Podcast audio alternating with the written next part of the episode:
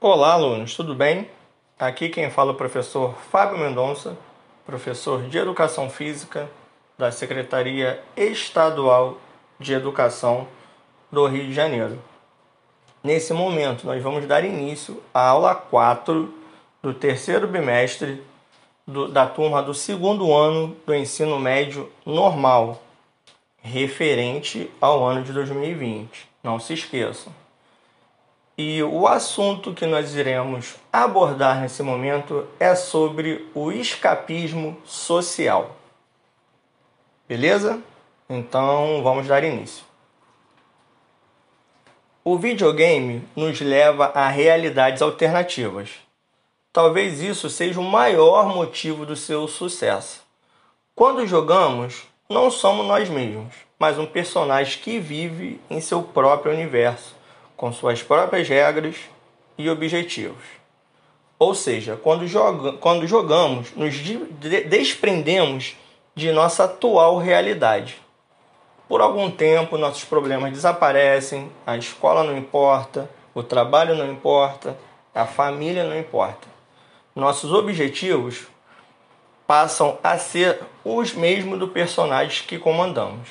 E ao contrário da vida real, nos jogos, os objetivos costumam ser bem delineados. Você sabe o que precisa fazer e sabe que existe um jeito de se fazer. A vitória é sempre possível e iminente.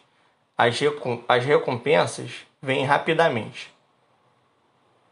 Outra, outra grande diferença aqui no mundo dos jogos: todos podem ser grandes, não importa quem você é, e todos podem salvar o mundo e tornarem-se grandes heróis dignos de agradecimento e grandes recompensas. Enfim, proezas grandiosas tornam-se acessíveis a todos. Isto faz do videogame um meio de escapismo no mundo em que vivemos e por isso ele se apresenta como um meio tão interessante de entretenimento. Esses fatores fazem o videogame ser o que é, faz com que algumas pessoas tendam a colocar esses mundos fantasiosos acima do mundo real, dando uma maior importância, por exemplo, à evolução do seu avatar em um jogo online do que sua própria evolução como indivíduo nos meios em que está inserido, como a escola e o trabalho.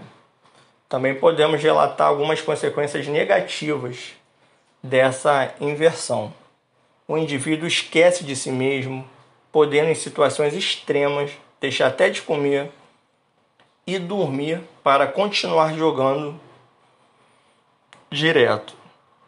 Por ser uma atividade que proporciona prazer, o vício psicológico é sempre uma possibilidade, devendo o jogador que percebe que se tornou compulsivo pelo jogo, que está atrapalhando aspectos de sua vida, procurar ajuda de familiares e mesmo de profissionais especializados.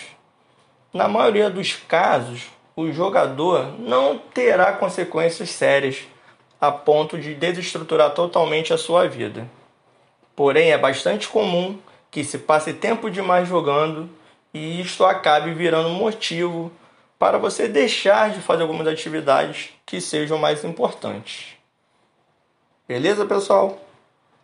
Essa foi a nossa quarta aula do terceiro bimestre do segundo ano do ensino médio normal. Eu espero que vocês tenham gostado dessa aula. Eu sou o professor Fábio Mendonça. Um forte abraço a todos e até a próxima.